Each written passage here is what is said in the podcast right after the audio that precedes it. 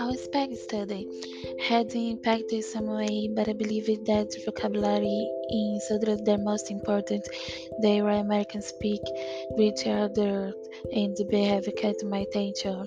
and is writing to share of the others is important to keep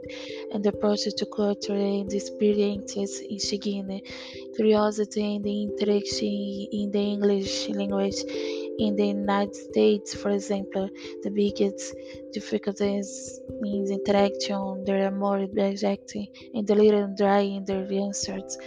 After having contact in the American country, I had a different conception about know to teaching the English language and to get the student to get the know the culture and the experiences, doing activities,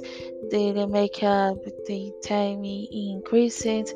enthusiasm in class.